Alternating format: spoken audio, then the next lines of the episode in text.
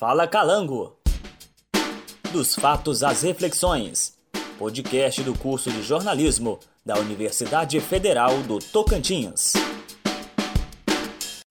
Olá, eu sou a professora Marluce Zacariotti e convido vocês a ouvir a terceira temporada do nosso podcast Fala Calango, sua nova experiência com a informação. Neste episódio, a equipe do Fala Calango representa um pouco do que foi essa experiência de fazer o nosso podcast 100% online os desafios e as matérias que marcaram esse fazer jornalístico totalmente diferente. E é por isso que hoje a gente também tem aqui um, na nossa bancada uma série de jornalistas ávidos para falar conosco. Para falar um pouquinho, então, sobre como foi a sua experiência de trabalhar nesse, nesse maravilhoso projeto que é o Fala Calango, eu vou convidar a nossa coordenadora, a nossa professora Valquíria Guimarães, que ajudou a elaborar todo esse projeto e que trabalha avidamente por ele. Professora Valquíria, tudo bem? Olá, professora Marluce. É, falar dessa nova experiência com a informação, que é o Fala Calango, é extremamente prazerosa, um aprendizado muito grande para a gente, enquanto professor, né? ter essa experiência também totalmente online e principalmente de um projeto né, que ele nasceu, né, desenvolvendo totalmente online, né? Então a gente não tinha o projeto antes para que ele pudesse ser adaptado agora para esse momento. Ele realmente surgiu online. A ideia dele não. A gente já tinha a ideia né, de ter o, o, podcast do curso, de fazer o projeto. Vários alunos já vinham com essa angústia, até que se formou um grupo. A aluna Ana Clara me procurou ano passado, a gente conversou, a gente começou a desenhar essa proposta. Aí, daí, esse ano, então, no dia 10 de março, a gente pensou, né, e a gente queria até, antes ia ser Calango Cast, então a gente vinha muito com essa ideia de fazer o Calango Cast. É, e ali em março a gente começou a desenhar a proposta do que seria esse, esse podcast do curso, e aí veio a pandemia. Deixamos a ideia um pouco em stand-by, mas depois a gente então achou que deveria realmente enfrentar esse desafio e executá-la online. Então a gente começou a conversar, a reunir os alunos novamente online, né? E e verificar essas condições de como é que a gente iria conseguir idealizar e produzir cada um em sua casa, né? Então, inicialmente foi aquela aquele desejo e medo ao mesmo tempo, tanto nosso professor, professores e professoras envolvidos, né, no projeto e dos alunos também, mas todos nós encaramos com muita garra, com muita vontade de fazer esse podcast que virou Fala Calango e que hoje a gente chega ao final do ano fazendo essa análise, essa retrospectiva de como foi essa produção. Né? Então, chegamos hoje com a produção de 13 episódios é, produzidos, gravados, editados, montados totalmente online, cada um fazendo um pedacinho, montando, e a gente é, tendo esse compromisso, esse aprendizado e esse compromisso com a informação para, para passar para a sociedade como um todo esse nosso projeto que a gente tem, então, com tanto valor. Então, para a gente e para mim, é, enquanto professora, foi uma experiência muito marcante. Que bom, professora, muito obrigada e que maravilha de projeto é esse que a gente está executando. Realmente é bastante instigador. Então, para ouvir agora um pouquinho sobre o lado técnico, como é produzir esse, esse episódio, né? Estando cada um das suas casas, eu queria ouvir o nosso querido Bob, que é o nosso assistente técnico, é também nosso orientador, é também coordenador e é aquela pessoa que dá todo o gás para que o nosso produto saia com a melhor qualidade possível. Então, Bob, como é que foi a experiência de trabalhar nesse projeto? Ou como está sendo a experiência de trabalhar nesse projeto? Foi uma honra, assim. Eu lembro da, da primeira reunião que tivemos para poder tratar desse assunto, né? E uma das preocupações era como faríamos se ia dar certo. E eu lembro que eu, eu fui o primeiro a dizer que ia dar certo e que ia servir de exemplo para o FT, para os alunos, e quem sabe para o Brasil. Eu estou muito honrado de saber que foi uma decisão acertada do nosso curso e foi uma decisão acertada da gente convidar os alunos e, fazer algo que para mim é tão honroso e grandioso. Eu acho que as universidades pelo Brasil afora, elas não, não devem parar, é doa quem doer. E o curso de comunicação social deu um exemplo, é, não parando e aceitando um desafio tão complicado que é fazer rádio à distância, né? Hoje eu vejo essa, esses guerreiros, que são os, os nossos alunos, como verdadeiros correspondentes da própria casa. E eu fico muito feliz em fazer parte de tudo isso, em, em ter participado um pouco e ter convencido algumas pessoas de que no final tudo ia dar certo. E tem dado, eu sou muito feliz com o resultado, né? Tanto deu tanto certo que o, o nosso Fala Calango, a grande maioria deles vira repórter Calango. Então, a qualidade do áudio serve para rodar é, na maior emissora de rádio do Tocantins. Então, assim, foi muito legal a experiência. Eu estou muito feliz e honrado por fazer parte disso e por saber que a gente deu o nosso gás, a gente deu a nossa contribuição como técnico, como professor, é, como acadêmico, né? A gente suou a camisa e trouxe informação. E a melhor parte, informação de qualidade. Os, o nosso podcast ele não fica atrás de nenhum podcast do Brasil foi um, uma grande honra para mim fazer parte de tudo isso e, e, saber que temos um legado. Eu acho que daqui 10 anos, quando tudo isso passar, né, que passe logo, mas daqui 10 anos a gente tem o que dizer para alguém. Olha, enfrentei uma pandemia, enfrentei várias coisas, enfrentei um desafio e eu tenho uma sementinha plantada lá. Isso para mim foi uma grande honra e eu quero. Desculpa tantas vezes falar a palavra honra, mas é porque a gente se sente emocionado em fazer parte de tudo isso e saber sim que estamos aqui com os melhores. Essa é a melhor parte. E depois dessa, eu acho que nenhum desafio, nenhum desafio vai fazer a gente baixar a cabeça. A gente conseguiu e consegue fazer é, o melhor programa de rádio da internet, do Tocantins e do Brasil. Que bom, Bob. Emocionante seu relato. E aí, vamos ouvir também como é é, falar de saúde e políticas públicas, né, num momento tão complexo como foi este ano todo, né, de pandemia. Então, esse tema foi um tema que realmente foi bastante marcante e a gente queria ouvir como a Maria do Carmo, que é nossa aluna, repórter, jornalista do podcast Fala Calango, como foi para você, Maria do Carmo, fazer este trabalho aqui e falar de saúde pública, de saúde e políticas públicas? Tudo bem, pessoal? Que honra também participar desse projeto. Foi simplesmente emocionante, porque eu não tinha conhecimento algum do que poderia ser um podcast, quanto mais na prática. Assim, de repente, é, fazer um, participar de um projeto de podcast, né, assim, como foi esse, por exemplo, online, e eu nunca ter estado num projeto semelhante, eu simplesmente, para mim, foi muito desafiador no primeiro momento.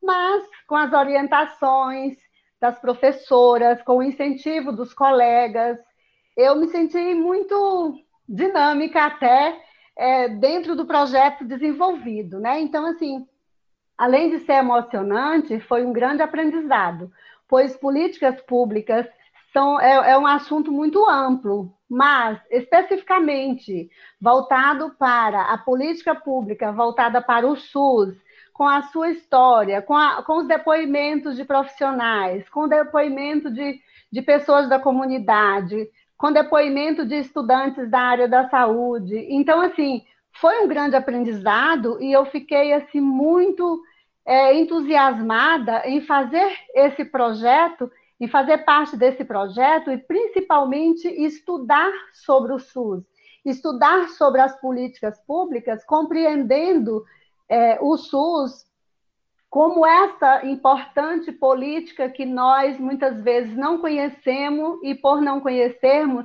tampouco sabemos valorizar. E como a senhora mesma falou, nesse momento específico de pandemia, foi assim mais do que é, específico também o tema. Parece que foi assim muito muito especial, tanto para o momento quanto para esse conhecimento que a gente precisa é, valorizar mais esses conhecimentos sobre políticas públicas e especificamente nesse momento de pandemia, falar sobre o SUS foi uma grande honra. Foi honra porque eu sou usuária do SUS e não sabia, talvez, valorizar é, o projeto como eu agora sei valorizar e sei o quanto é importante, não somente para mim, como para muitos brasileiros e brasileiras.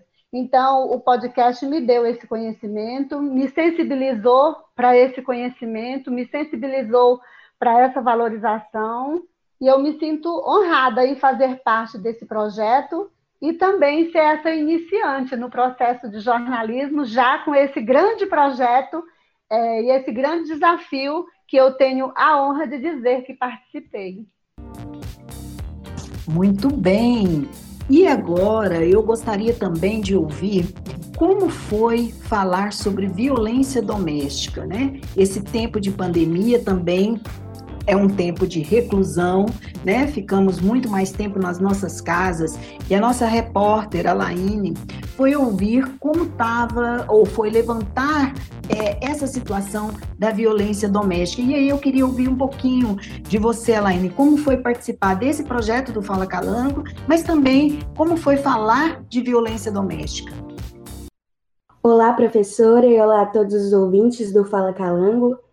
É, inicialmente, o Fala Calango chegou num ótimo momento, porque foi uma forma de driblar o tédio causado pelo isolamento. E esse tema, na verdade, que foi bastante pesado, acabou caindo no meu colo, porque ele estava sobrando. E eu falei: não, vou, vou falar sobre violência contra a mulher. E quando eu vi, me deparei com a situação ao lado da minha casa. Então, assim, foi algo que que eu não esperava e foi um momento de pavor que eu acompanhei de perto. E acabou sendo desenvolvida no episódio sobre o aumento da violência doméstica. E eu consegui, acredito eu, chamar a atenção sobre um tema que estava bastante que estava sendo bastante discutido. E felizmente foi um trabalho que me deixou bastante satisfeita e me proporcionou um retorno positivo por parte dos ouvintes, do público.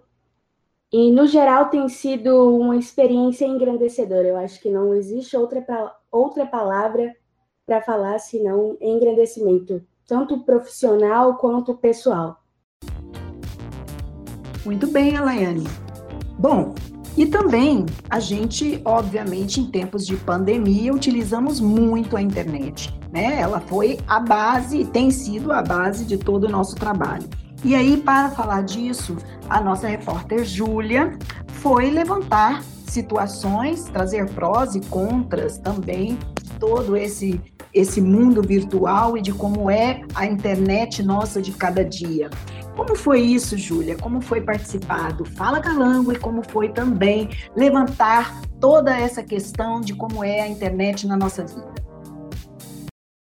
Bom, é, para mim, participar de um programa como Fala Calango, né, nesse contexto de pandemia e de isolamento, foi, na verdade, é, um escape né, para tudo isso que estava acontecendo. Principalmente porque todas as atividades universitárias ficaram suspensas.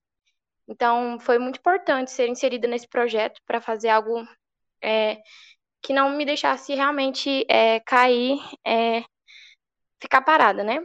É, já que todo o resto estava é, suspenso, tudo parado.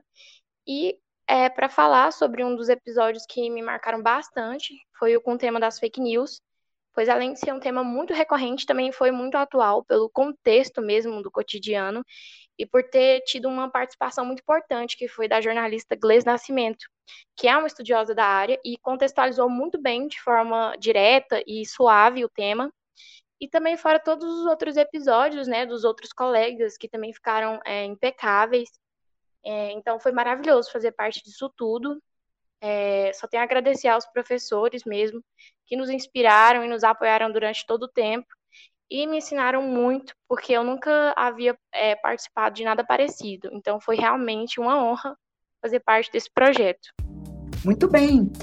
E sobre o trabalho voluntário, que também foi uma atividade recorrente, tem sido uma atividade recorrente durante a pandemia, né? Acho que teve um lado também muito forte de solidariedade que acabou é, pulsando aí na nossa sociedade com todo o drama que a gente acabou vivendo e, e ainda está vivendo com esta pandemia. Então, a nossa repórter Aurenice falou sobre trabalho voluntário e trouxe muitas histórias interessantes, né, Aurenice? Eu gostaria de saber, então, como é que foi você fazer esse trabalho sobre é, trabalho voluntário? Como foi a sua experiência, né, como jornalista do Fala Calango, falar de trabalho voluntário, que é, é aconteceu durante essa pandemia de maneira muito é, forte, né, esse aspecto da solidariedade das pessoas. E você levantou esse tema. Como foi fazer parte do Fala Calango e levantar esse tema tão importante que é o trabalho voluntário?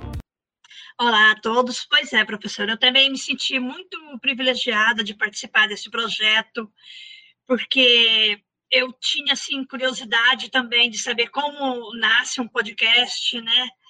E quando fui convidada, colocada à disposição pela professora Valquíria de, de criar, de aprender a fazer, eu falei, eu vou. E diante dessa pandemia, sim, a gente estava meio perdido, não tinha aula, não tinha trabalho pela metade também, até no trabalho a gente tinha sido dispensado às vezes, né? Aí caiu para mim, um dos trabalhos que eu fiz foi o trabalho sobre voluntários. Achei muito bom, aprendi bastante, porque eu descobri que o voluntariado não é só grupos organizados, mas é de ser humano para ser humano.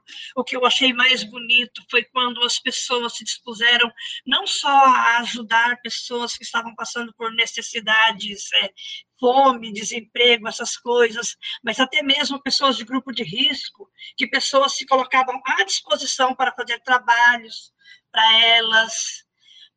É, eu me descobri muito fazendo esse trabalho, me vi diante de, de certas situações que eu pensava, e se fosse comigo, né? Então, eu cresci muito, agradeço muito ter participado deste projeto, e tanto a professora, né, Valquíria, você, professora, o, o Bob, o técnico, os colegas também que me incentivaram, porque em algumas dúvidas a gente também perguntava, foi maravilhoso, só tenho a agradecer. E levar a esse conhecimento de outras pessoas como aconteceu e que essas pessoas maravilhosas, anjos de nossas vidas que fazem o voluntariado, existe mesmo, são de verdade e continuam por aí. É isso. Que bom, Denise. E também para falar sobre a sua experiência de repórter no Fala Calango, eu queria chamar um, o nosso repórter que trabalhou com os efeitos da pandemia nos animais domésticos e também nas crianças. Teve uma matéria também sobre os efeitos da pandemia nas crianças. E eu queria saber, Wendel, como foi o desafio de fazer é, matérias é, 100% online? Qual, qual foi o seu principal desafio? Qual foi a sua principal dificuldade? Então, como a professora Valkyria explicou, a gente tinha esse projeto, é, a gente pensou na execução dele em um, em um momento totalmente diferente, só que chegou a pandemia e a gente resolveu seguir com o projeto. Então foi muito desafiador é, utilizar só as ferramentas que a gente tinha disponível, a gente tem disponível em casa, cada um na sua casa, que a gente tem disponível e continuar a fazer o jornalismo que a gente sempre vinha fazendo e que a gente aprendeu a fazer é, na faculdade, presencialmente, em um formato diferente. Então, eu acho que foi muito interessante a gente conseguir estabelecer todo, todo aquele passo a passo, toda aquela construção da produção, do jornalismo, cada um na sua casa. Então, apesar de bem desafiador de ser tudo utilizar, se adequar a essas ferramentas que a gente tem em casa, foi interessante o resultado. Foi, eu tenho muito orgulho do resultado de todos nós, de todo esse projeto. E essas matérias em especial, a, a dos efeitos na, da pandemia, do isolamento social nos animais, é, há muito tempo atrás eu tinha o desejo de adotar um animal. E depois da produção desse episódio, eu adotei uma gatinha. Então foi muito especial porque a produção do episódio me fez aumentar esse desejo, conhecer mais, se conscientizar com a questão dos animais na rua, do abandono, dessa criminalidade e também a dos efeitos da pandemia nas crianças. A gente teve um retorno sobre esse episódio muito interessante, eu, eu gostei demais. A gente teve muito compartilhamento entre mães, compartilharam para amigas. Eu tive um envolvimento muito legal com a psicóloga Ediane Bonfim. Eu acho que ela trouxe dicas muito interessantes para as mães e poder é, espalhar essa informação para cada vez mais, cada mais pessoas, é, mães que antes não pensavam sobre isso e ao escutar o episódio estão repensando, refletindo e ver esse objetivo do nosso podcast de tá, causar reflexões com fatos e isso está sendo realizado, está tá surtindo esse efeito foi algo muito gratificante. Que ótimo e que bom que uma gatinha ganhou um lar, mais uma gatinha ganhou um lar. É, e também temos a Silene, que fez um trabalho interessante, uma matéria sobre o trabalho dos professores na pandemia do coronavírus. Silene, o que foi mais especial nessa matéria? E fala um pouquinho também da sua experiência como repórter no Fala Calão. Olá! Então, essa experiência foi muito enriquecedora para mim, é, essa, essa foi a primeira matéria que eu fiz para o Fala Calam, que era sobre o trabalho dos professores na, na pandemia. E aí eu tive a oportunidade de, de conversar com alguns professores, né, e ver assim a angústia deles, sentir, né, ver não porque era tudo online, sentir a angústia deles assim por terem sido pegos de surpresa, de surpresa e terem que é, mudar o seu ritmo de trabalho, ou seja, é uma situação inesperada. Então, eles falaram, né, for, foram é, sinceros em dizer que, que se sentiram é, sentiram despreparados né, para aquela situação. E, e também eu constatei, foi um, um trabalho que me, me fez enxergar assim, mais de perto a desigualdade social, porque enquanto as escolas, as escolas particulares estavam trabalhando, ou seja, desde o início da pandemia, né, é, estavam trabalhando à distância, na escola pública a situação demorou bastante, né, porque eles diziam que os alunos não tinham é, não tinham os recursos necessários mesmo que eles implantassem essa forma de ensino à distância, os alunos não iam ter né, todos os equipamentos, não iam ter toda, tudo o que fosse necessário. Então, foi mais uma coisa assim que foi constatado né, através dessa matéria e que me, me, trouxe muita experiência, assim, foi muito enriquecedor. O Fala Calando, para mim, foi um aprendizado, tem sido, né, que a gente ainda está fazendo, tem sido um aprendizado e, acima de tudo, um desafio também, né? Fazer tudo, tudo remotamente, fazer tudo de casa, depender totalmente da internet e desses recursos de mídia e etc e tal. Não é fácil, não. Para quem não tem experiência, quem ainda está estudando como nós, né? Foi uma experiência, assim, muito grande, muito enriquecedora. Eu só tenho a agradecer por estar participando do Fala Calando. Foi uma experiência incrível. Que bom, obrigada então, Silene. E para dar sequência aos nossos relatos nessa retrospectiva do nosso Fala Calango, temos também a nossa repórter Ariane, que vai trazer um pouquinho de como foi a sua experiência é, nesse podcast, nesse trabalho é, tão importante que a gente desenvolveu ao longo desse ano, e falar um pouquinho também sobre a, uma das suas matérias, né, durante esses episódios todos que nós tivemos aí, que foi sobre o aumento do consumo de álcool é, na pandemia. E aí, Ariane, como é que foi a sua experiência? Olá, colegas, olá, ouvintes. Bom dia, boa tarde, boa noite. Fazer rádio à distância, professora, parece fácil, mas é um desafio. Foi especial tratar de problemas acentuados com a pandemia, especialmente o aumento do consumo de bebida alcoólica. A ansiedade de ficar em isolamento acabou por aumentar o consumo de bebida entre homens e mulheres na quarentena. Apesar do consumo ser maior entre indivíduos do sexo masculino, proporcionalmente o abuso de bebida alcoólica aumentou mais entre as mulheres. Então, nós tivemos a oportunidade de conversar com médicos e um grupo de apoio online que ajuda na recuperação. E apesar das dificuldades, contribuir com o Fala Calango foi uma experiência incrível. Devido à pandemia, foi tudo feito remotamente, utilizando rede social para manter contato com os entrevistados, sendo que cada um estava num estado diferente do país. Isso demonstra o quanto a oportunidade foi abrangente. O Fala Calango foi uma sementinha para mim, de algo que eu pretendo aprofundar e melhorar. E como mencionou a colega Maria do Carmo, é uma honra dizer que eu participei do podcast.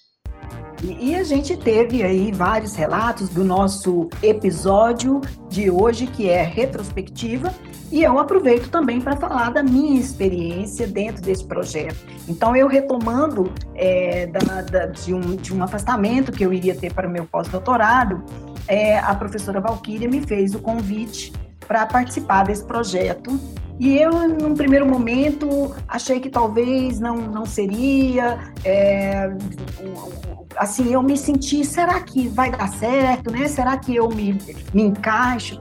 E eu fiquei, assim, maravilhada de ver nas primeiras reuniões o quanto o grupo estava disposto, o quanto o grupo estava interessado em fazer isso dar certo e fazer acontecer, né? Tanto a professora Valquíria com a sua é, didática, sua atenção, né? Seu, seu prazer em fazer as coisas, isso contagia muito a gente. O Bob, que é também um grande incentivador né, de projetos inovadores e está aí com a sua técnica apurada para ajudar a melhorar cada vez mais a qualidade do programa. E esses jovens alunos e alunas que se dispuseram né, a fazer um trabalho totalmente online, com muitas limitações, com muitas dificuldades. E é isso mesmo, é a experimentação ação jornalística passa por isso. Então, eu fiquei muito feliz em fazer parte, em dar a minha colaboração aí na edição dos trabalhos, né?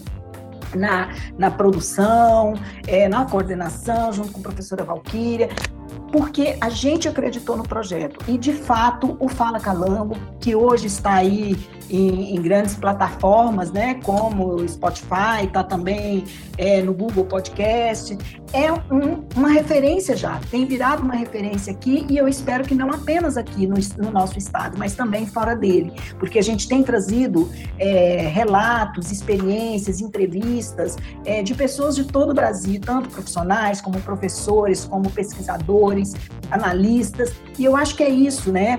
Produzir um trabalho de dentro da universidade com todas essas limitações, mas com qualidade técnica, com responsabilidade jornalística, com ética né? E, sobretudo, com muita vontade e muita gana. Então, fico muito feliz de fazer parte desse projeto e eu espero que a gente tenha Fala Calango para o próximo ano com muita alegria e com, e com mais gente agregando também ao projeto, né? E com mais gente participando. E a gente tem que lembrar também que até nossos ex-alunos participaram. Então, isso é muito importante também. Fazer a relação da nossa universidade com a sociedade, com os nossos egressos, produzindo um trabalho de qualidade. Após ouvir a equipe Fala Calango, dando sequência ao nosso episódio de hoje, o último do ano, vamos dar um giro pelos acontecimentos marcantes de 2020. Pois é, apesar de a pandemia do Covid-19 ter sido o assunto que tomou conta da maior parte do noticiário, muita coisa também aconteceu na política, na economia, no meio ambiente e, claro, na vida de todos e todas que lidaram com a situação atípica vivida este ano em função do coronavírus. Procuramos fazer uma retrospectiva, ouvindo especialistas e pessoas que, com suas histórias, ajudaram a contar um pouco do que foi 2020. As questões ambientais estão sempre no centro das retrospectivas. Entra ano e sai ano e continuamos a ter tristes notícias sobre desastres ambientais, descumprimento de pactos, ataques a reservas por grileiros, comércio ilegal de madeira, queimadas, enfim, estamos longe de dar conta do que propôs a Agenda 2030 para o Desenvolvimento Sustentável da Organização das Nações Unidas, a ONU. Os desafios ambientais que temos pela frente são numerosos, especialmente quanto às mudanças climáticas, que talvez sejam um dos maiores problemas ambientais a serem enfrentados. Esse plano de ação global, adotado em 2015, propôs medidas concretas para atingir, num prazo de 10 anos, um mundo mais justo, próspero e ecológico.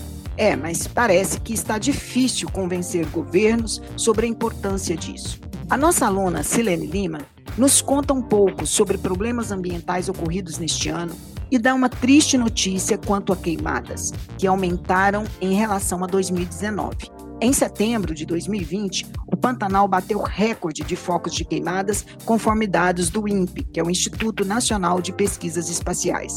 O IBGE, Instituto Brasileiro de Geografia e Estatística, mostra que, entre 2000 e 2018, o Pantanal perdeu cerca de 2,1 mil quilômetros de área nativa.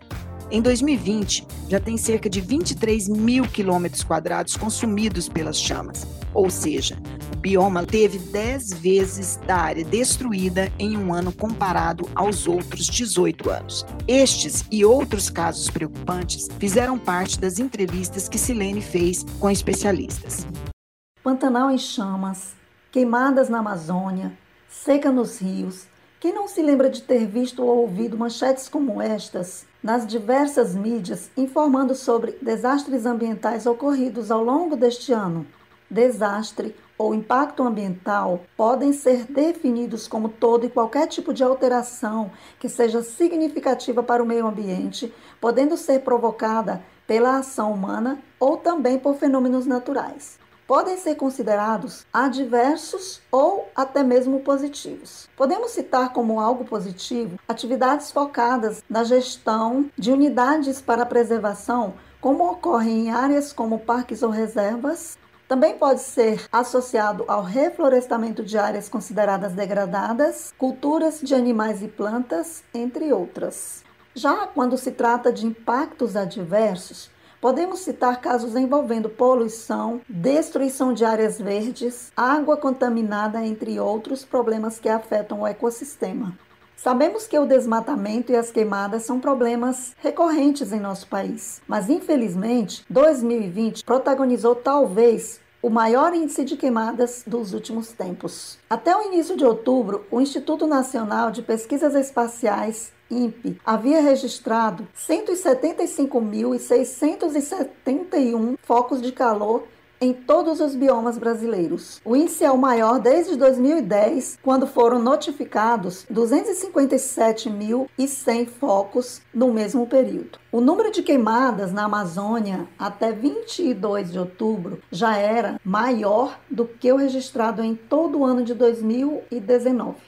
Em relação ao número de focos de incêndio, também até outubro, já haviam sido registrados 89.604 focos de incêndio na Amazônia. Em 2019, o número foi de 89.176 focos, ou seja, ainda faltando dois meses para acabar o ano de 2020, o índice de queimadas já era maior do que todo o ano de 2019. Desde meados de julho, o Pantanal Mato Grossense também vem sofrendo com incêndios devastadores. Até outubro, já havia queimado mais de 2,3 milhões de hectares do bioma, segundo o Centro Nacional de Preservação e Controle aos Incêndios Florestais, Preve Fogo. O Pantanal é a maior área úmida continental do mundo e é também a moradia de uma imensa biodiversidade. Aproximadamente 2 mil espécies de plantas, 582 espécies de aves, 132 de mamíferos, 113 de répteis e 41 espécies de anfíbios vivem nesse bioma. As queimadas colocam em risco todas estas vidas e todo o ecossistema. Pesquisadores já haviam alertado para o possível aumento das queimadas em 2020 por conta dos crescentes níveis de desmatamento dos últimos anos. É óbvio que depois da derrubada da mata, o fogo é usado para a limpeza do local. E sempre nos vem o mesmo questionamento: por que isso se repete todos os anos? Não teria como evitar esses desastres? É sobre isso que conversaremos agora com Olíria Morgana Menezes, analista ambiental, que vai vai comentar sobre os principais desastres ambientais ocorridos este ano e suas consequências. Os danos ambientais em 2020 foram marcados com o aumento das queimadas de desmatamento na Amazônia e as enchentes ocasionadas pelas fortes chuvas do ano. Em relação às queimadas, durante muitos anos elas foram vistas como uma tentativa de adubagem e preparo do solo para a formação dos pastos.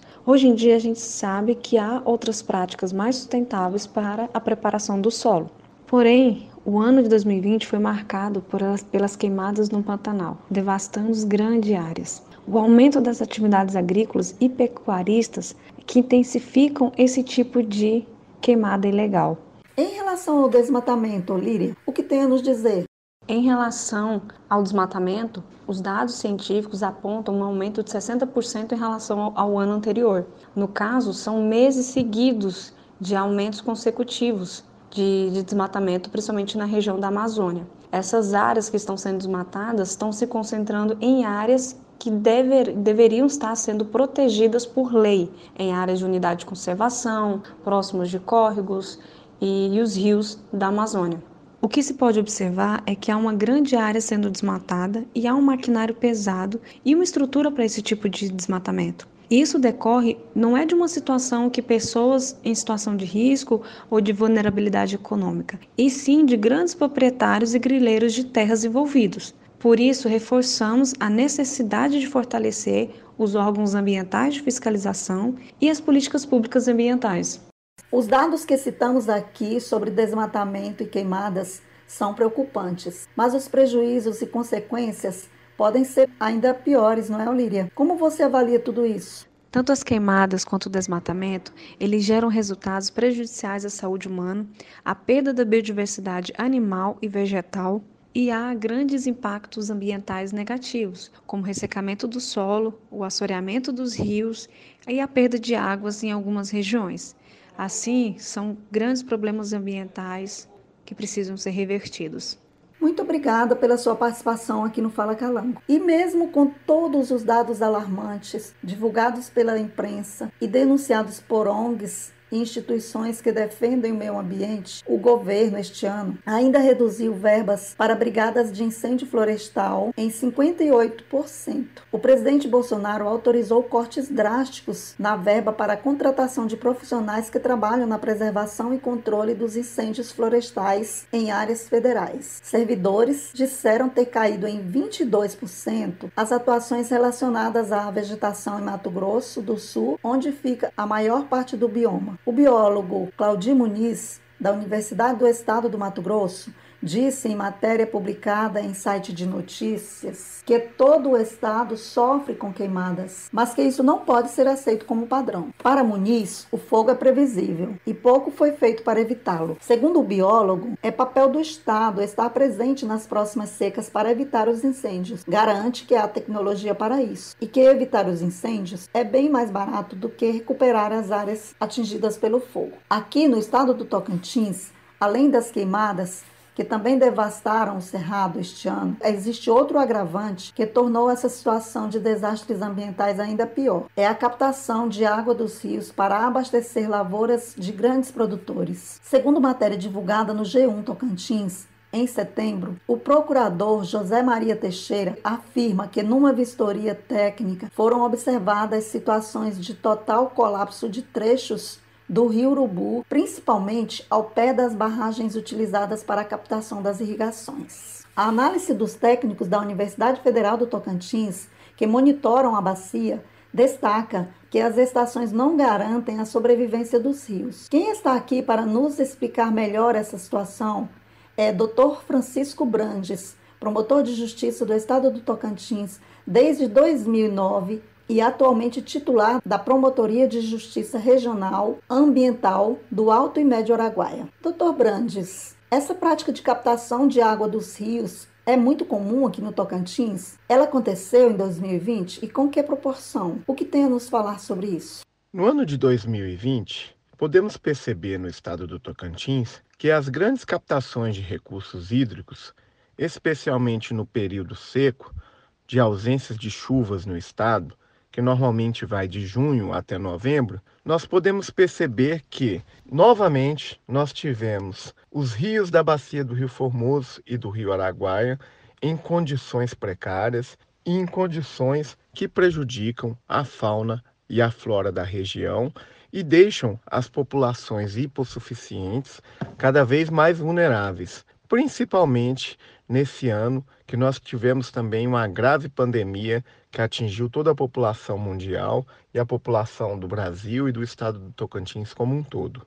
E o que foi feito? Que providências foram tomadas pelo Ministério Público para evitar que a água fosse retirada dos rios dessa maneira, causando tantos danos e prejuízos ao meio ambiente? O Ministério Público apresentou inúmeras vistorias nas elevatórias ou barragens que foram edificadas ao longo do Rio Formoso e da bacia do Rio Araguaia, que só beneficiam aos grandes produtores rurais daquela região.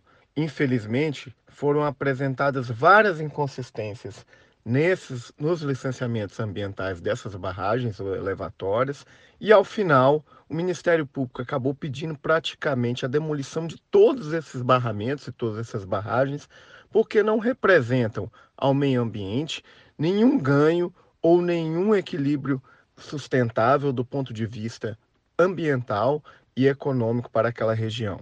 É notória a importância da produção de alimentos, a importância do agronegócio para o país, mas não seria possível estes produtores conseguirem produzir de forma sustentável?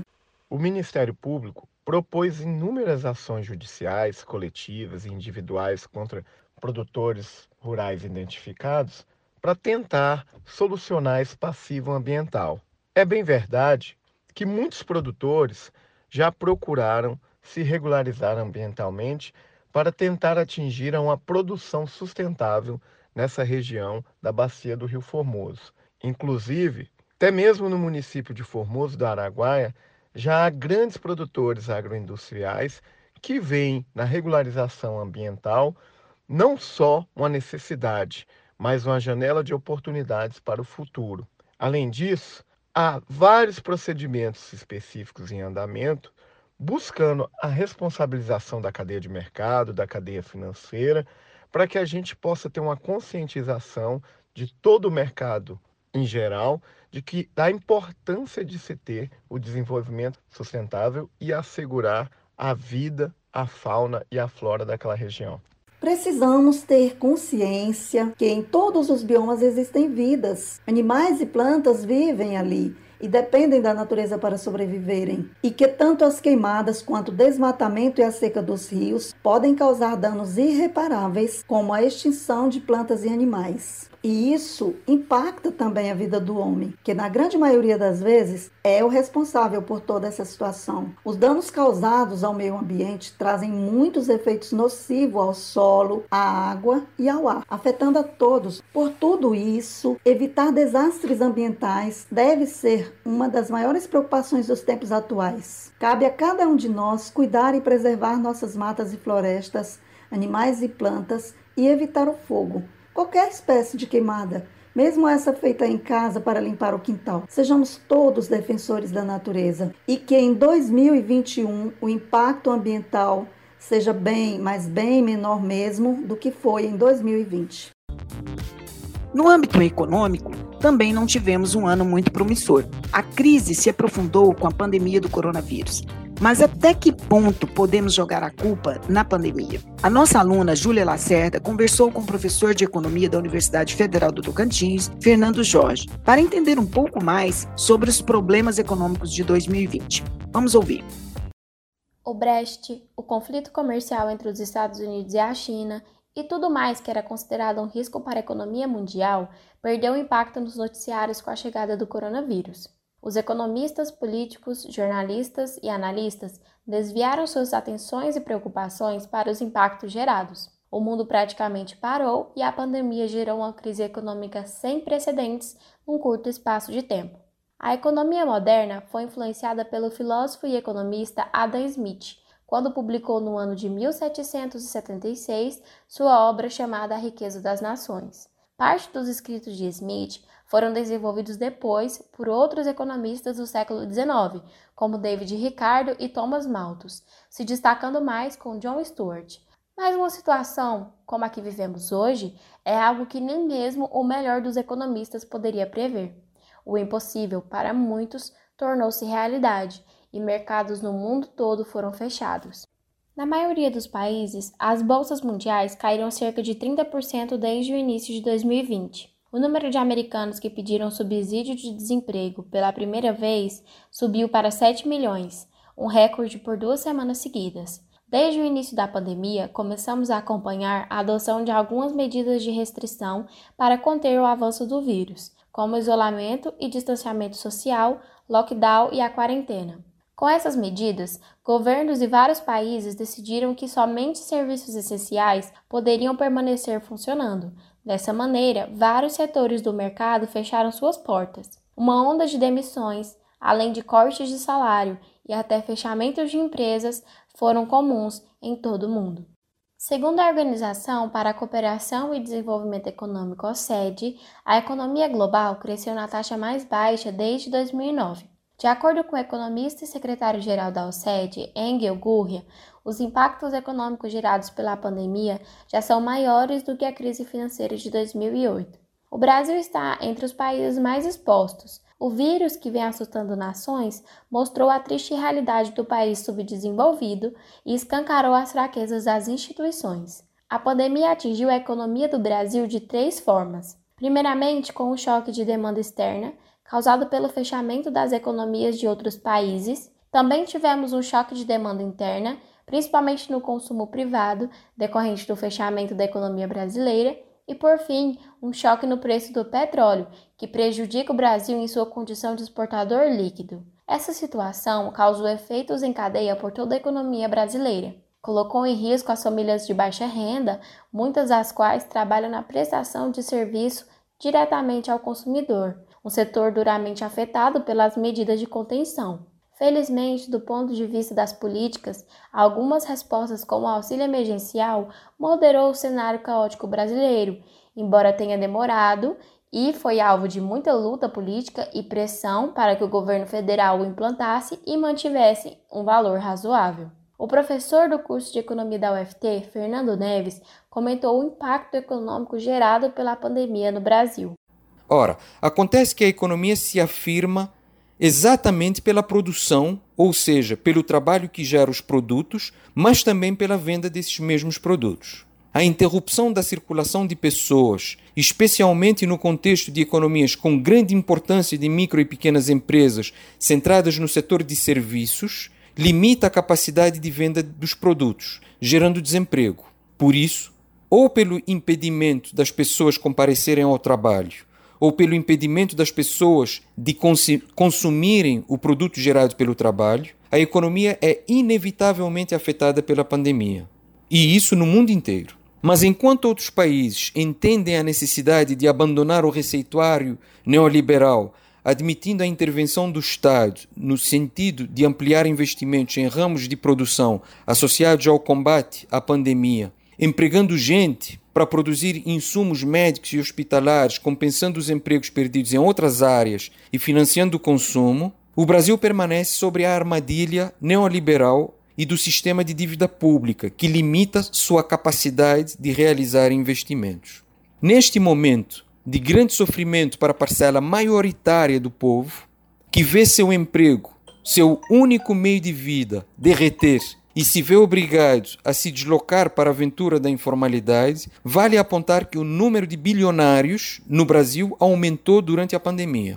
É óbvio que isso se deve à transferência de amplos fundos públicos para os bancos na esperança de baratear o crédito na ponta.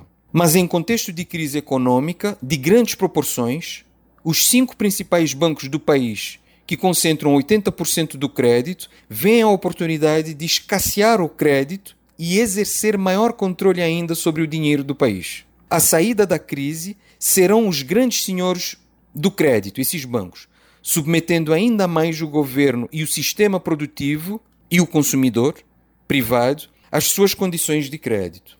Esta crise promete se tornar ainda maior após o fim do auxílio emergencial, em início do, do, do ano de 2021. A interrupção da única fonte de renda para uma parte apreciável da população comprometerá a capacidade de existir de muitas pequenas e médias empresas, gerando mais desemprego, dissipando mais renda e quebrando mais empresas num, num efeito vicioso destrutivo. A única forma de começar a contornar o problema não é por intermédio das reformas, que ao gerarem desemprego e comprometerem as expectativas de renda do funcionalismo público, leva à redução de gastos junto ao sistema privado, predominantemente formado, formado de micro e pequenas empresas, as que mais empregam no país, desencadeando o efeito vicioso já referido, ou seja, seria a destruição. 2020 não parece, mas está acabando. E mesmo sabendo que muitos problemas serão levados para o próximo ano, ninguém ainda sabe ao certo o que o futuro próximo nos reserva. No comércio, claro, a incerteza tem sido desde fevereiro, depois da crise dos primeiros meses e de uma recuperação pequena dos meses seguintes. Os mercados estão um pouco mais calmos, mas ainda muito vulneráveis. A segunda onda da Covid tem sido o grande fator dessa incerteza. Porém, as medidas de restrição adotadas estão sendo mais brandas e com efeitos menores sobre a economia, com os impactos concentrados mais no setor de serviços. A vacina deve ser o grande impulsionador dos mercados, mas, apesar de tantas notícias promissoras, a logística e a dinâmica de vacinação ainda são incertas e não existe muita expectativa em relação a uma imunização em massa. Mas o que esperar daqui para frente no cenário econômico? O professor de economia Fernando Neves também falou a respeito de perspectivas. Vamos ouvi-lo. A reversão que posso enxergar neste momento provém da taxação de grandes fortunas, que, conforme vimos, foram ampliadas na pandemia, para o uso através de uma grande estratégia nacional de enfrentamento da crise de cunho keynesiano, mais ou menos nos moldes do enfrentamento da crise de 29 e 30. Um misto de política monetária e fiscal em torno de um plano nacional de desenvolvimento, articulando funções públicas e privadas. Mas não me parece que o, que o governo atual pensa nesse sentido. E apesar de todas as incertezas, esperamos ansiosos por um desfecho. No Brasil, ainda temos um campo fértil para o crescimento da inflação, um cenário político muito polarizado e um governo que não transmite segurança acabam gerando ainda mais incertezas. Aparentemente, e apesar de todos os sinais contraditórios, legislativo e executivo sabem que tudo o que não precisamos é de uma nova crise, seja econômica ou política. Mas entre saber e promover o entendimento necessário para o bem comum, há uma grande distância. E a população, como enfrentar isso? Afinal, os mais necessitados sempre são os mais afetados. Estamos sob a onda que se forma após uma grande tempestade, equilibrando para não afundar. Mas uma coisa é certa: não há economia se não houver consumidores. Por isso, a necessidade do enfrentamento sério e responsável contra a Covid-19. Como apontam os economistas, numa crise dessas proporções e com tamanha gravidade, preservar vidas é um dever que se sobrepõe a metas fiscais anuais. O coronavírus já pegou o Brasil em crise, com mais de 10 milhões de desempregados, e agora, ainda que não queira, é necessário gastar mais. 2021 será um grande desafio de reconstrução mundial e no Brasil, a retomada do crescimento depende mais do que estratégias de economistas. Precisamos, sobretudo, de um pacto nacional onde polarizações de qualquer espécie não cabem. E nós, pessoas comuns que enfrentamos as consequências dos mandos e desmandos políticos de uma economia que vai de mal a pior, acordando frequentemente com notícias desastrosas sobre o meio ambiente, e, além de tudo, lidando com o medo e a insegurança da doença do ano e provavelmente da década, a Covid-19. O que dizer de 2020?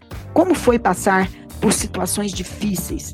Como fica a nossa saúde mental diante de tudo isso? Foi o que a aluna Aurenice Menezes trouxe como reflexão nessa retrospectiva. Ela ouviu pessoas que contaram suas histórias e também a psicóloga e professora da UFT, professora Denise Capuzzo, que analisou os aspectos comportamentais e psicológicos comuns em momentos complexos como a pandemia. Olá, eu sou Aurenice Menezes e hoje vamos falar sobre o que significou o isolamento social na pandemia.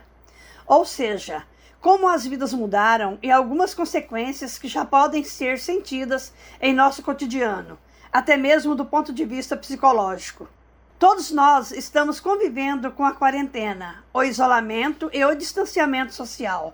Essas e outras orientações da Organização Mundial de Saúde, OMS, foram e continuam sendo necessárias para o controle da pandemia do coronavírus. No Brasil, a exigência de distanciamento social começou um mês após o primeiro caso confirmado, em São Paulo, em fevereiro de 2020, em um homem que tinha voltado de viagem à Itália. Logo vieram as medidas de fechamento dos serviços não essenciais, em março de 2020. E o vírus foi se disseminando no país. Logo após esse primeiro caso detectado, começaram a surgir casos em outros estados e regiões. Inicialmente, as atenções foram voltadas para quem era do grupo de risco: transplantados, gestantes, portadores de doenças crônicas, idosos, imunossuprimidos, pacientes oncológicos. A orientação foi para que estes evitassem ambientes cheios de gente. As medidas de distanciamento e de isolamento social, no caso dos infectados, formam as principais responsáveis pela diminuição da taxa de transmissão do vírus. Isso quer dizer que a ausência de restrições de movimentação e de aglomeração pode ter facilitado o início da transmissão. Por isso, tem sido essencial ações do Estado e Prefeitura no sentido de diminuir a circulação de pessoas retirando até do calendário oficial as tradicionais festas de fim de ano. Pelo menos é o que temos visto na maioria das capitais e cidades do Brasil. Diminuindo o número de pessoas nas ruas, estabelecimentos comerciais, escolas e outros, também diminui a quantidade de infectados e de pessoas que precisam de atendimento em hospitais. Dependendo do índice de infecções nas cidades, as restrições têm sido de fechamento de comércios, as recomendações para moradores ficarem em casa é quarentena forçada. Há locais que estipularam, inclusive, multas por não usar máscaras ou por não seguir os decretos municipais. Enfim, podemos dizer que vivemos um ano totalmente atípico e que tivemos de nos acostumar com mudanças bruscas de hábito sair de máscara, deixar de visitar amigos e parentes, ter sempre à mão álcool e o que é pior de tudo, enfrentar a perda de pessoas queridas. No princípio, tudo parecia distante. Era aquela história de ouvir falar que alguém pegou Covid-19, mas o vírus foi se espalhando em grande medida por descuidos da população em relação às medidas de proteção. E logo a doença chegou a nossos amigos, depois parentes e mesmo em nossas casas. Do nada, tivemos de lidar com a quarentena, um isolamento quem estava com suspeita de contágio, para não infectar outras pessoas. O protocolo dos órgãos de saúde indica um período de 14 dias de isolamento para pessoas com sintomas. Mas como as pessoas que passam por essas situações descrevem esse momento de isolamento? Que comportamento ou sentimentos são afetados? Vanessa Lustosa, estudante de zootecnia da Faculdade Católica do Tocantins, foi uma dessas pessoas que precisaram passar pela quarentena ao ter contato direto com sua irmã, que testou positivo para o Covid-19. Ela nos conta como foi cumprir esse isolamento e como enfrentou a situação. Aqui de casa, quem teve contato com minha irmã foi eu e a minha mãe. E logo que ela começou a apresentar sintomas suspeitos, nós já mantivemos total distância do meu padrasto. Ele passou até usar máscara, higienizar as coisas direitinho, tomar os devidos cuidados, né? E aí nós duas ficamos em isolamento total. Para mim, não foi uma experiência boa, porque não tem como ser, né? Ainda mais que eu tinha muitos problemas para resolver no serviço, muitas pendências, e aí boa parte dessas coisas era só comigo. Eu tive que conversar, explicar, é, mandar mensagem no WhatsApp, ligar, terceirizar alguns afazeres. Então foi meio complicado, mas deu tudo certo no final. Em relação ao tempo livre, que temos de sobra quando ficamos em isolamento, né? Porque não pode sair para resolver problemas pessoais, não pode sair para trabalhar, não pode sair para nada. Então eu aproveitei esse meu tempo e fui dar início às minhas atividades avaliativas, meus trabalhos, porque todo final de semestre tem aqueles trabalhos semestrais, é, cheio de atividades avaliativas, então eu fui dar continuidade a alguns que eu já estava é, terminando e início a esses de final de semestre. Então eu não tive aquela questão de tempo ocioso, de tédio, de estresse, que o tédio também pode gerar ansiedade, né? Eu não tive isso. Eu procurei o tempo todo no meu tempo livre, ocupar minha mente estudando, fazendo minhas atividades. Então, minha rotina foi baseada em colocar meus trabalhos em dias, em estudar e ficar em isolamento aqui dentro do meu quarto mesmo. Saía para lanchar separado. E aí eu acordava, lanchava, aí ia pro computador, saía só para fazer minhas refeições mesmo e as necessidades do dia a dia aqui dentro da minha casa mesmo. E retornava para o computador, saía só à noite, então eu não tive essa questão de tempo ocioso, realmente não teve isso. E a questão mais preocupante mesmo foi em relação ao trabalho, que tinha muitas coisas para resolver e aí eu não pude estar presente. Mas de resto foi tudo ok. Assim como a quarentena, o distanciamento social também passou a ser parte de nossas conversas e hábitos. O distanciamento social, no entanto, é apenas o afastamento físico de outras pessoas em espaços públicos, comércio, a fim de que se manter uma margem de segurança contra a transmissão da doença. Por ser transmitida por gotículas de saliva carregadas de partículas virais, os órgãos de saúde orientam que se mantenham distância de 2 metros entre as pessoas Assim, incluímos em nossa rotina, além da máscara, a atenção quando estamos fora de casa, para não nos aproximar das pessoas, evitar tocar ou cumprimentar com aperto de mão ou abraços. E também nos deparamos com outra mudança, pois diante da situação pandêmica, muitas empresas instituíram a política do home office. Com essa nova realidade, especialistas no tema deram até dicas de como se adaptar e manter a produtividade, eficiência no trabalho. De fato, apesar de parecer prático, é bem complicado misturar a vida privada com a vida profissional. Nos nossos bate-papos, incluímos temas recorrentes: aulas de crianças em casa, falta de espaço organizado e tranquilo para o trabalho, entre outros probleminhas que foram surgindo. Muitas mudanças e incertezas afetaram a vida de todos. Quem também teve que se adaptar às novas regras foram os trabalhadores autônomos, que tiveram que mudar comportamentos e procedimentos para conciliar o distanciamento social, as exigências legais com o trabalho. Laís Fernandes, que trabalha com vendas, fala como tem se saído com a nova forma de contato com seus fregueses. Com o isolamento social, eu, como comerciante, intensifiquei o marketing através das mídias sociais Estou utilizando o Instagram, Facebook, WhatsApp e anúncios na rádio. E esse método tem se mostrado bastante eficaz neste contexto que estamos vivenciando, pois as vendas continuam dando resultado. A entrega da mercadoria faço em pontos estratégicos ou a domicílio, utilizando as medidas de segurança. Talvez um dos maiores impactos na rotina tenha sido no campo da educação. As escolas suspenderam as aulas presenciais Professores, pais e alunos tiveram que somar forças para inaugurarem um sistema diferente de ensino por meio de aulas remotas. Os pais ou responsáveis tiveram que readaptar suas rotinas, agendas para acompanhar as crianças nos momentos de aula virtual e nas atividades dos conteúdos assistidos. Somado a esse desafio, por si só já é bastante complicado. Tem ainda a divisão do tempo do trabalho remoto em casa. Parece que o ambiente doméstico se transformou em extensão do trabalho da escola, misturando o tempo de descanso com o tempo de trabalho. A administradora Divani Moreira nos fala sobre as lutas e os prazeres desse momento. Vamos ouvir. Para que eu possa estar acompanhando meus filhos nesse isolamento, normalmente eu acompanho aos finais de semana. Durante a semana é um pouco complicado, porque eu trabalho o dia todo, é, eu chego já à noite, é um pouco estressante lidar com os dois menores para fazer a tarefa. Mas assim, tem sido é, uma forma de eu aprender a lidar melhor com meus filhos.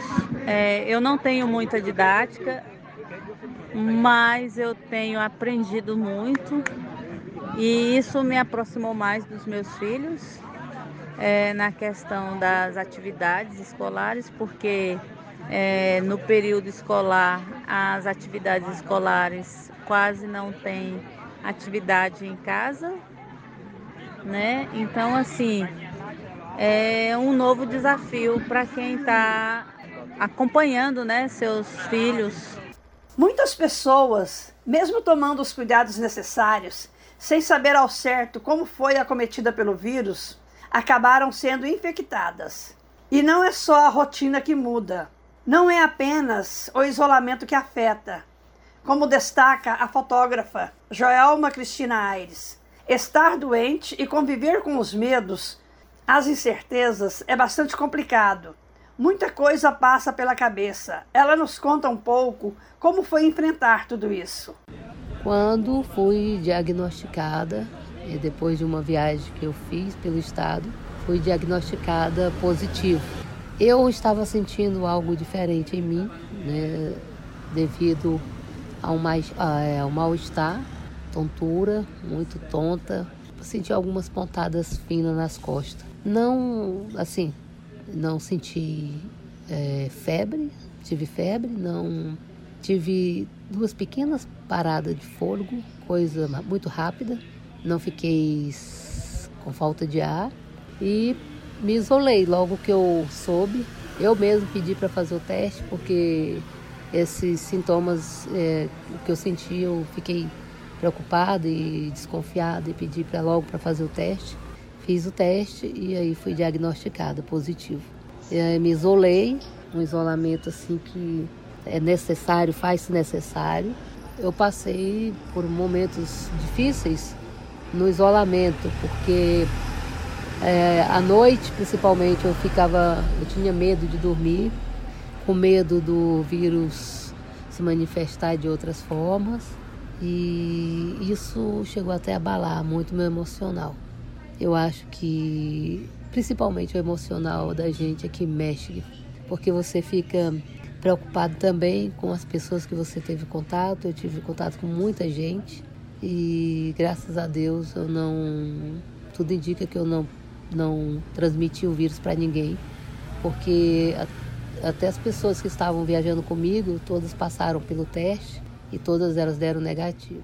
Então acredito que não tenha, eu não tenha transmitido. Então hoje eu tenho algumas sequelas.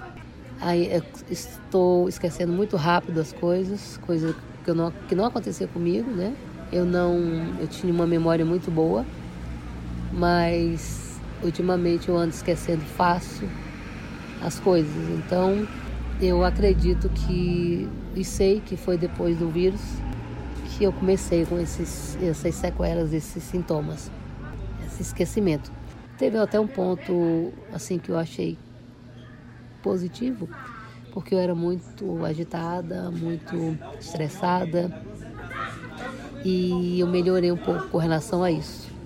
Eu estou mais calma, eu estou deixando as coisas acontecerem mais naturalmente. E isso foi bom para mim nesse ponto.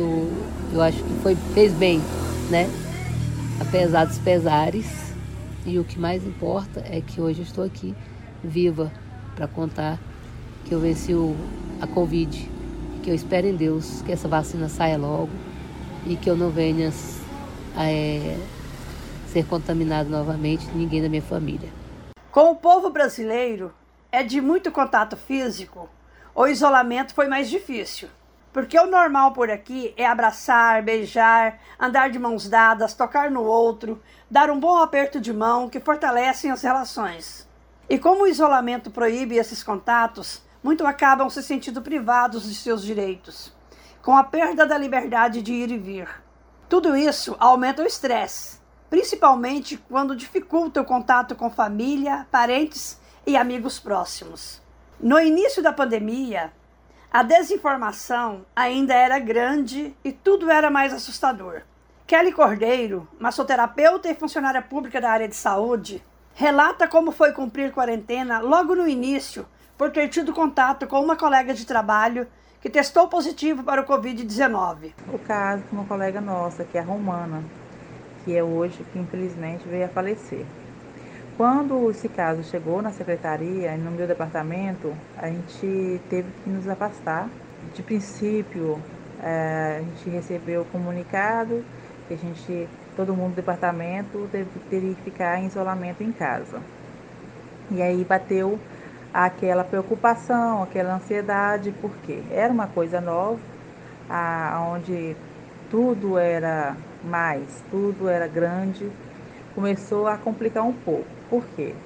Além de a gente não saber o, é, como era a Covid em si, ainda começou a ansiedade. Aí ela assim, ela falou, Kelly, você está com crise de ansiedade. Foi quando eu comecei a mudar estratégias.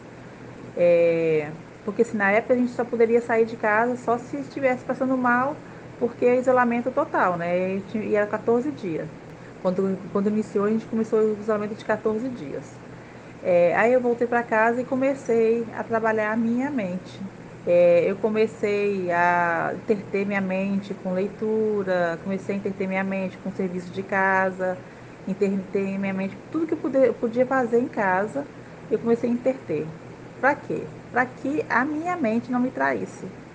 Que eu conseguisse sair dessa, desse isolamento é, mais tranquila e mais forte. É, como vimos pelos relatos de nossos entrevistados, a situação não tem sido fácil. Um ano muito louco, e como disse a professora Denise Capuzzo, psicóloga e doutora em educação, o ano de 2020 já quase acabou e nós continuamos em isolamento social ou seguindo o distanciamento. Para ela, é um período muito difícil, mas é necessário seguir as recomendações e também precisamos nos resguardar emocionalmente. A professora Denise explica que todos, sem exceção, a criança, o jovem, o adulto, a pessoa idosa, estão sofrendo com esse momento. E que as crianças e os jovens vão ter atraso no desenvolvimento cognitivo, social, emocional. Ela destaca ainda que os adultos também sofrem com essas questões, que vão refletir no nosso dia a dia, como observa Denise. A ausência de contato social nos prejudica, porque somos seres que precisamos deste contato social, precisamos muito de estar com outras pessoas, ou seja, talvez ainda seja cedo para sabermos os verdadeiros impactos de tudo isso, mas podemos fazer algumas coisas para minorar o sofrimento. Vamos ouvir as orientações da professora sobre o que fazer para amenizar esses momentos. Nesse sentido, emocionalmente, psicologicamente, nós sofremos, sentimos, sentimos muita falta de estar junto daqueles que amamos. Então, o que podemos fazer para amenizar esse nosso sofrimento? Primeiramente, nós temos os recursos digitais, os aplicativos de mensagem, de vídeo, né, de videochamada, e isso nos traz algum conforto. Né? Mas o mais importante é acreditar que essa pandemia vai acabar e que nós vamos retomar a nossa rotina. A rotina de antes da pandemia, porque a pandemia se tornou uma rotina para nós. Mas nós vamos retomar nossa vida, retomar os nossos contatos sociais. Acredito que os contatos, por um período, vão ser pós-pandemia vão ser restritos ainda. Muitas pessoas vão ficar temerosas. Isso é natural, mas gradativamente acredito, espero que a nossa vida retome sua rotina. Com certeza, o isolamento social está trazendo muitas lições e mostrando o que é importante para cada um. Como ainda esclarece a professora e psicóloga doutora Denise Capuzzo. O período de isolamento foi importante para algumas pessoas que conseguiram pensar sobre si mesmas, né? estudar, se dedicar ao autoconhecimento. Esse, neste ponto, podemos dizer que o isolamento foi positivo, deu um breque nas nossas vidas corridas e de uma hora para outra tivemos que mudar completamente nosso ritmo. Isso, de uma certa forma, nos mostrou que precisamos parar às vezes, né? rever alguns valores, rever a nossa jornada de trabalho, né, nos conhecermos, praticarmos algum tipo de atividade física, né, ficar conosco, né, cada um refletir sobre a sua própria existência. Então, a pandemia também nos trouxe esse tipo de benefício. Essas marcas positivas e negativas que ficarão na memória de cada um definirão como a pessoa vai ser depois que tudo isso passar. Então pense: o que você levará de tudo isso? Se acabasse a pandemia agora, o que faria? Se tivesse que passar por tudo de novo, como faria? Pensar nisso é importante. Essa pequena retrospectiva que mostra situações reais enfrentadas por diferentes pessoas nesse período de pandemia é uma forma de trazermos não apenas o cenário do que estamos vivendo, mas provocar reflexões de como mudanças podem ser impactantes e de como nossas atitudes podem ajudar no convívio em sociedade. Foi um ano difícil, de muita dor e também de aprendizado. E que 2021 seja de reconstrução. Bem, chegamos ao fim do nosso episódio de hoje, que também é o último de 2020. O Fala Calango vai entrar em recesso, mas você pode ouvir novamente nossos episódios ou aproveitar para ouvir aquele que você perdeu. Continuamos nas principais plataformas digitais, como Spotify e SoundCloud. Acompanhe as nossas redes. Deixe seus comentários, compartilhe com seus amigos e familiares e ative as notificações para próximos episódios. Ano que vem tem mais. Feliz Natal, que 2021 todos nós tenhamos mais sorte. Esperamos fortemente a vacina para que possamos tentar ensaiar um retorno à normalidade. Fiquem bem, cuidem-se e cuidem do próximo. Um beijo e até a próxima. Fala Calango. Dos fatos às reflexões podcast do curso de jornalismo da Universidade Federal do Tocantins.